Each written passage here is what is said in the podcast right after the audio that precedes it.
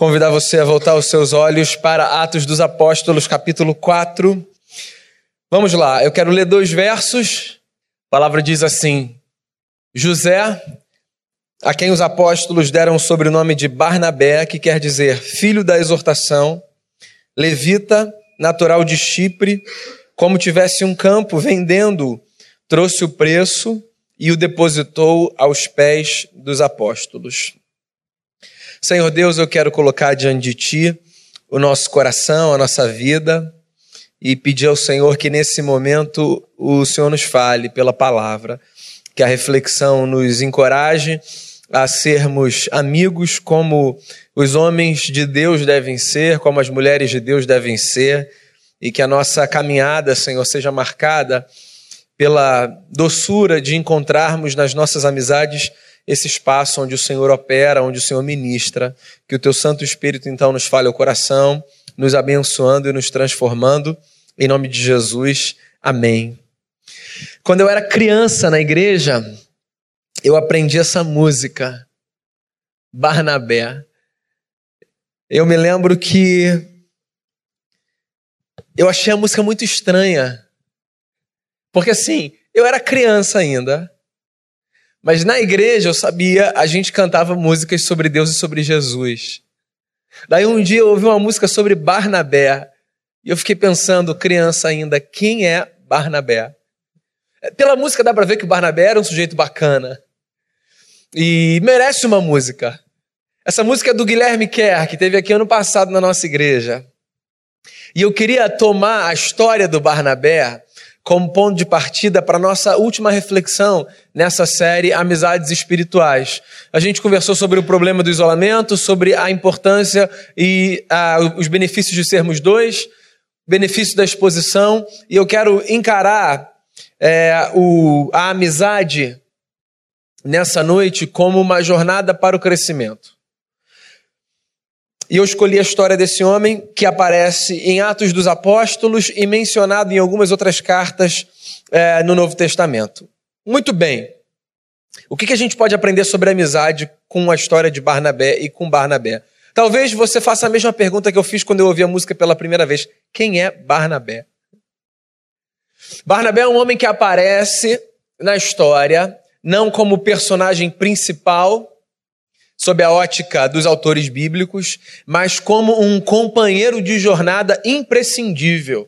Queria que você pensasse em pessoas que fazem parte da sua história e que não são as protagonistas, porque a sua história é sua, você é o protagonista, mas que foram imprescindíveis para que você chegasse onde você chegou.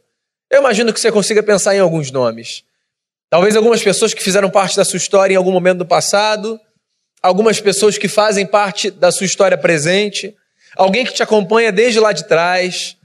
Todos nós temos na nossa história companheiros que são fundamentais para que nós cheguemos onde chegamos, ou para nós chegarmos onde nós almejamos chegar. Essa é uma das coisas boas de você perceber a importância da amizade. Quando a gente percebe a importância da amizade na vida, a gente passa a cultivar a gratidão e alegria no coração por percebermos que parte do que somos se deve ao que muitas pessoas que passam pela nossa vida fazem por nós, em nós e para nós. E o Barnabé foi um sujeito assim. O Barnabé não tem na Bíblia um livro com o seu nome, o Barnabé não tem muitas histórias escritas sobre ele, mas o Barnabé foi um homem fundamental no começo da história cristã. E eu queria destacar aqui algumas características do Barnabé que eu acho que servem como inspiração para as nossas amizades, já que eu parto do princípio de que as nossas amizades precisam ser jornadas de crescimento e jornadas para o crescimento. Pois bem, esse texto que eu li é um texto que fala que havia um homem de Chipre chamado José, a quem os apóstolos deram o sobrenome ou apelido de Barnabé. Eles rebatizaram esse homem de Barnabé, que significa filho da exortação ou filho da consolação. Você sabe o que eu fico pensando? É, quando a gente dá nomes para as pessoas ou apelidos para as pessoas, das, uma, das duas, uma. Ou a gente quer marcar e aí isso a adolescência sabe fazer isso de maneira muito cruel, a infância também. Ou a gente quer marcar um defeito daquela pessoa, estigmatizar, fazer uma espécie de bullying. Ou a gente quer, assim, lembrar aquela pessoa com carinho e com gratidão. É, tá certo que, assim, no mundo caído como nosso, as pessoas mais marcam pelo apelido bullying do que pelo apelido carinho e gratidão. Mas pelo menos aquela gente tinha essa cultura, né? De chamar homens e mulheres e rebatizar essa gente a partir do que de bacana eles viam nessa gente. E o José de Chipre, que foi rebatizado de Barnabé pelos apóstolos, recebeu esse nome porque ele era um filho da exortação, o filho da consolação. O Barnabé devia ser esse amigo que a gente tem, que ouve, que pensa, que pondera, e que dá uma palavra assertiva que traz luz para a nossa caminhada? Eu imagino que você já tenha passado por experiências assim. Se não passou, a sua vida não foi ainda tão bela quanto poderia ser. Porque olha só, é bom demais a gente ter do nosso lado pessoas que em momentos difíceis, em momentos complicados, aparecem como que enviados de Deus para lançarem luz sobre um episódio, sobre uma situação. Às vezes a gente cisma em tentar ver a história e o que acontece na história tão somente a partir do nosso lugar. Isso é muito comum. A gente narra a história a partir de um lugar. E porque a gente narra a história a partir de um lugar, a gente comete alguns erros. Um erro que a gente comete é achar que o nosso lugar é o único lugar de onde se vê a história. E esse é um equívoco. Então, sabe quando você chega para conversar com alguém, quer seja negócios, quer seja relacionamento, amizade, família, e você tem a sensação de que aquela pessoa vai enxergar exatamente a mesma coisa que você, porque afinal de contas o que você enxerga é óbvio, todo mundo está vendo. Então, por que, que é óbvio todo mundo está vendo? E às vezes você se surpreende quando você percebe que não, todo mundo não está vendo. Porque às vezes a gente assume que o único lugar que existe do qual você pode enxergar um fato é o nosso lugar. E sabe o que a gente precisa? A gente precisa de um companheiro, de um amigo, que diga assim pra gente: vem cá, sai desse lugar, dá um passo para cá. Tenta enxergar essa história a partir de outra perspectiva. Então, eu acho que o Barnabé era um camarada assim que exortava. Exortar é uma palavra que ganhou uma conotação muito, muito negativa, né? Exortar, no nosso contexto, tem sempre a ver com repreender, uma espécie de correção. E não necessariamente precisa ser visto assim. A exortação que o Barnabé, suponho eu, dava aos cristãos, eu imagino que pudesse ser às vezes uma palavra de correção, mas às vezes só uma palavra de encorajamento, que levasse aquela pessoa a enxergar aquela história ou o que quer que estivesse em jogo ali a partir de outra perspectiva. Sabe qual é o meu primeiro conselho para você? Encontre pessoas que vão levar você a enxergar os, as cenas e os cenários a partir de perspectivas diferentes. Não tenha do seu lado apenas pessoas que vão confirmar a sua visão. Nós não precisamos apenas de pessoas que confirmam a nossa visão, que chancelam a nossa perspectiva. Nós crescemos quando nós somos apresentados a leituras diferentes a partir de outros lugares e de outras pessoas. Então, quando você estiver diante de uma decisão a ser tomada, quando você estiver diante de um passo a ser dado, considere a importância de trazer um Barnabé para a sua história ou de chamar o seu Barnabé para essa cena. E tenha a sabedoria de perguntar a ele ou a ela: o que, que você acha sobre isso? Porque nessa jornada de crescimento, nós precisamos de amigos que funcionam como filhos da exortação ou filhos da consolação. O Barnabé aparece mais à frente, no capítulo 9 de Atos dos Apóstolos. E ele aparece com outra característica ali. Ele aparece como o homem que dá credibilidade à conversão de Saulo. Saulo, a quem nós chamamos de Paulo. Antes de Paulo ser Paulo, o homem respeitado, honrado e temido pelo bem, Paulo era Saulo, um homem de quem os cristãos fugiam, temendo não pelo bem, mas pelo risco que corriam com a sua vida. O Saulo era um judeu do partido religioso político fariseu que dedicava a sua vida a acabar com esse movimento de homens e mulheres que seguiam os passos de Jesus de Nazaré. Então, o Saulo andava pelo império e viajava pelo império, é, perseguindo cristãos, prendendo cristãos e consentindo com a morte de cristãos. É por isso que eu creio, só um parêntese aqui, na transformação que o Evangelho é capaz de proporcionar à vida de qualquer pessoa. Porque se um homem como esse, que dedicava sua vida a perseguir, prender e, se necessário fosse, matar os cristãos, ter uma experiência tão profunda com Jesus, a ponto de mudar a causa que move a sua existência, se isso acontece com um homem como esse, então não tem ninguém que não possa passar por transformações profundas na sua história. Só que tem um negócio, e eu falei sobre isso é, em algum culto recente, não sei se foi num domingo ou numa quarta-feira. Quando a gente tem uma história, por mais que mudanças sejam possíveis, a gente carrega, pelo menos por um tempo, o peso da nossa história. Não tem jeito. Nós carregamos os lastros que nós deixamos com a nossa história. E o Saulo provou isso.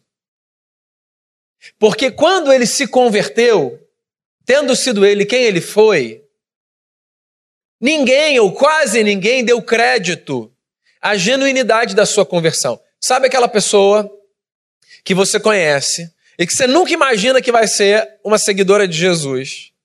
E aí que de repente, num almoço com os seus amigos, alguém diz assim na mesa: Sabe o fulano? Rapaz, está na igreja. Se converteu. Daí você, na sua versão cética e de velha natureza, antes de dar um glória a Deus ou um que bom, diz assim: será? Melhor a gente esperar. Tenho lá minhas dúvidas. Fulano. Fulano na igreja. Fulano seguindo Jesus. Eu já passei por maus bocados por causa do fulano, me expondo, me constrangendo por causa da minha fé. Deus até pode mudar, mas fulano. É nessas horas que a gente vê se a gente acredita mesmo que Deus pode mudar ou não pode. Né? Quando tem um Deus pode mudar, vírgula, mais fulano. Então, o Saulo era o fulano. E aí, a questão é que ninguém queria estar perto desse fulano. E olha só, não dá pra gente crucificar as pessoas por isso. Você é um cristão que vive no primeiro século. Não havia igrejas. As pessoas se reuniam nas suas casas. Os cristãos eram perseguidos por homens como Saulo, religiosos, judeus, que não suportavam o movimento dos seguidores de Jesus. Os cristãos eram perseguidos pelo império, pelo exército do imperador.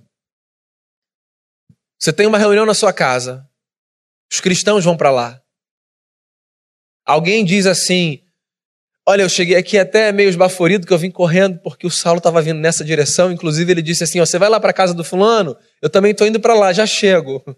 E eu vim aqui te avisar que o Saulo está vindo para cá. O que, que você faz? Você abre a porta e diz: Saulo, irmão, seja bem-vindo à nossa comunidade de fé.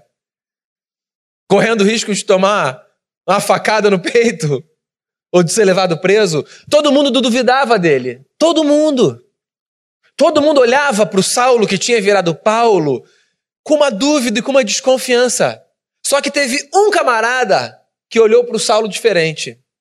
O Barnabé, eu não sei quanto tempo de caminhada ele já tinha com ele. Mas quando levaram Saulo para os apóstolos, e todo mundo queria rejeitar o Saulo, porque ninguém acreditou na transformação dele, você sabe quem foi que testemunhou em favor dele? O Barnabé. O Barnabé disse assim, está lá em Atos 9: Não, não, eu vi o que aconteceu com ele, o que aconteceu com ele foi impressionante. Olha, vocês, apóstolos, vocês podem receber. Aconteceu alguma coisa na história dele mesmo. Ele mudou. O Barnabé é esse amigo que continua acreditando quando ninguém mais acredita, sabe?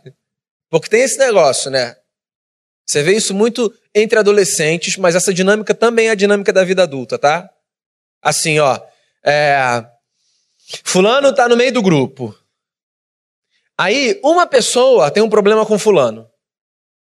Pensa nos adolescentes, que é mais fácil a gente pensar nos adolescentes, que nós não somos adolescentes, nós nos sentimos é, mais assim protegidos, menos expostos, tá? Depois na sua casa você transporta para a vida adulta.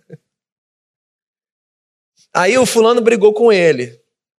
O grupo estava bem.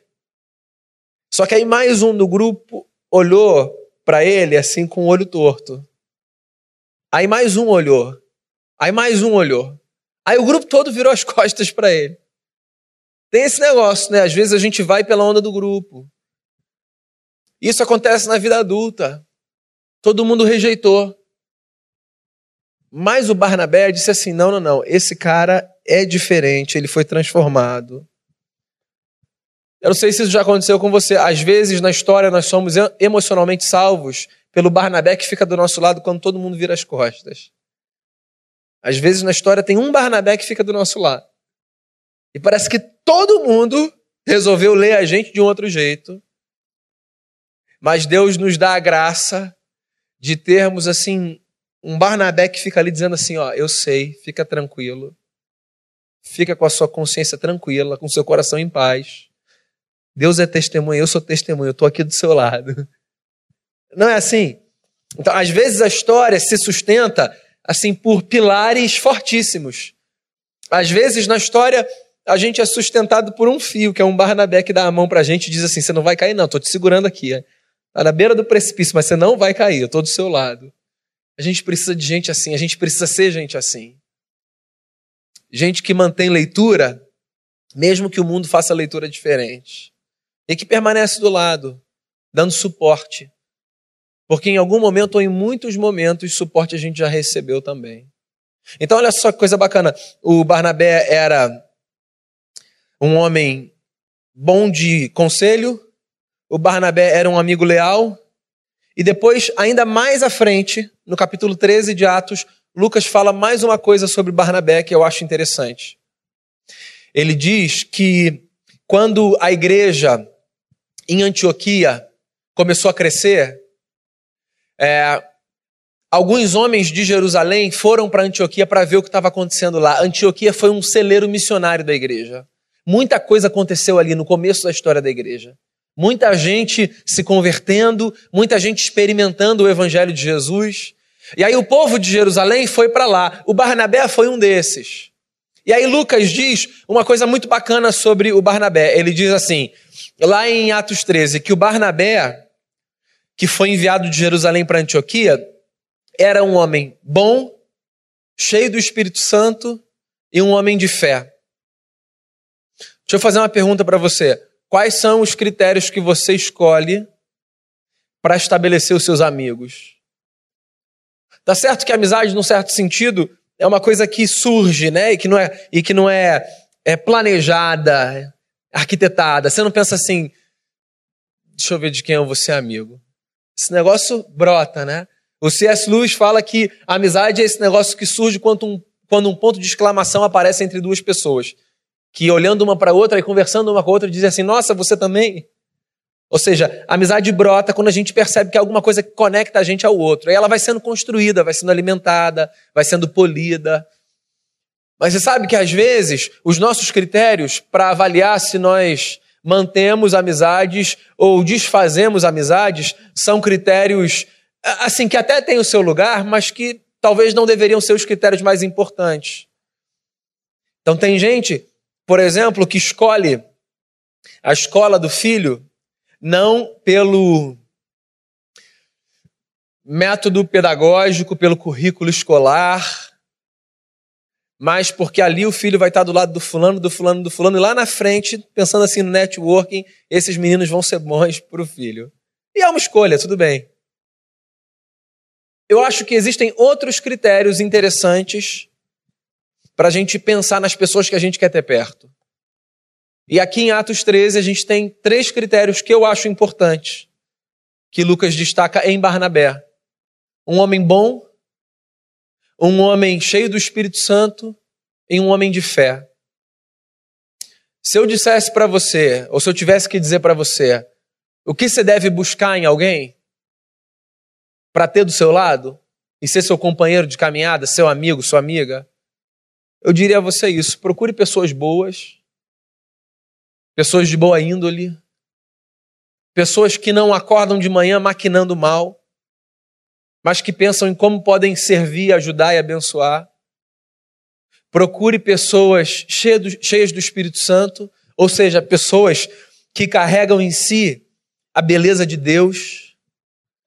Pessoas que quando chegam não trazem aquela nuvenzinha, sabe, que nos gibis aparece, aparecem assim, sinalizando problema, mas que trazem uma presença gloriosa e graciosa e pacífica. E gente de fé. Porque nesse mundo, para a gente perder a esperança, a gente nem precisa ter pessoas ruins do nosso lado. A esperança se esvai assim com muita facilidade às vezes. É por isso que ter gente de fé perto da gente parece que nos ajuda a construir uma espécie de fortaleza em meio às adversidades. Então, qual é o meu objetivo nessa noite? E aqui eu encerro a minha fala. O meu objetivo é fazer com que você reflita sobre a importância de ter pessoas certas do seu lado, que vão te ajudar na caminhada. E de você refletir também sobre a importância de você ser, para outras pessoas, a pessoa certa que vai ajudá-las na caminhada. Peça a Deus sabedoria. Quem sabe você não se torne um Barnabé? Olha só, sabedoria está entre as coisas que a Bíblia diz que Deus dá de maneira abundante àqueles que pedem ao Senhor. Tiago fala disso. Você pode pedir sabedoria a Deus, que Deus dá com abundância. Então, ter sabedoria pode colocar você numa posição de filho da exortação. Seja um Barnabé na vida de outros. Tenha Barnabés na sua vida.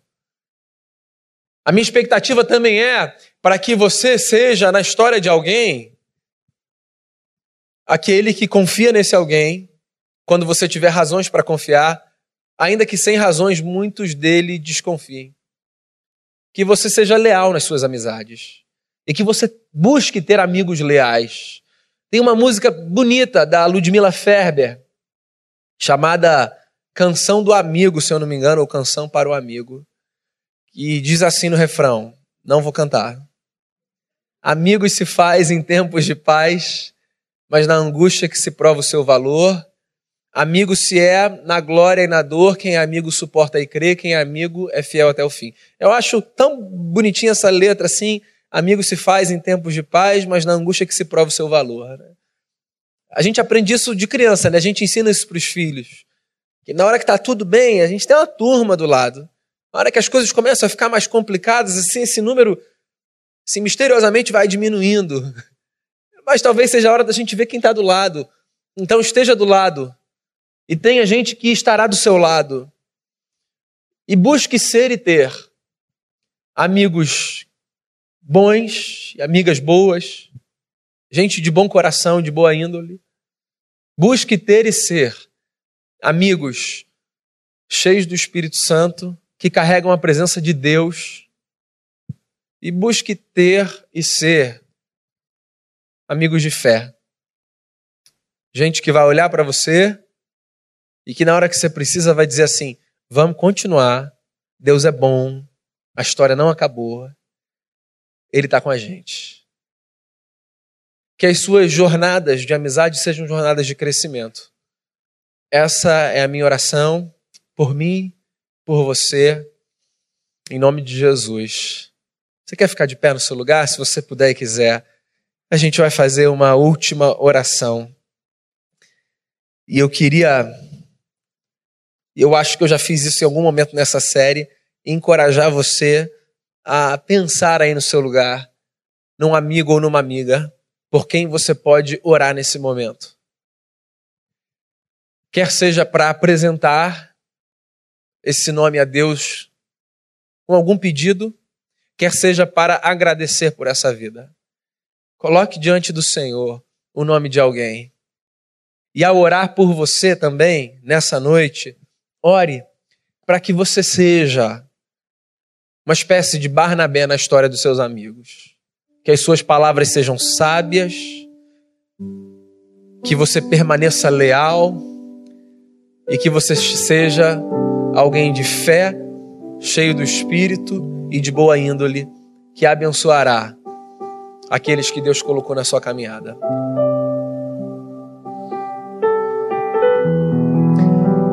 Senhor Deus, eu quero te dar graças pelo privilégio de termos, acima de todas as coisas, a Ti como nosso grande amigo. O Senhor é o nosso Deus, o Senhor é aquele que conhece o nosso coração, o Senhor é aquele que nos dá palavras de encorajamento, palavras de vida, palavras de ânimo. O Senhor é aquele que na palavra nos confronta quando necessário.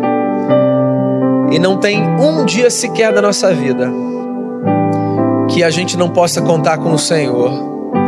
E pelo valor dessa amizade eu quero agradecer ao Senhor.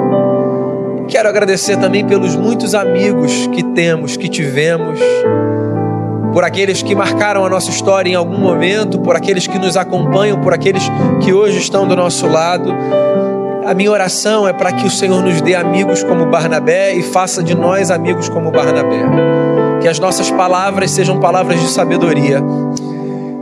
Que a nossa permanência leal seja uma marca e que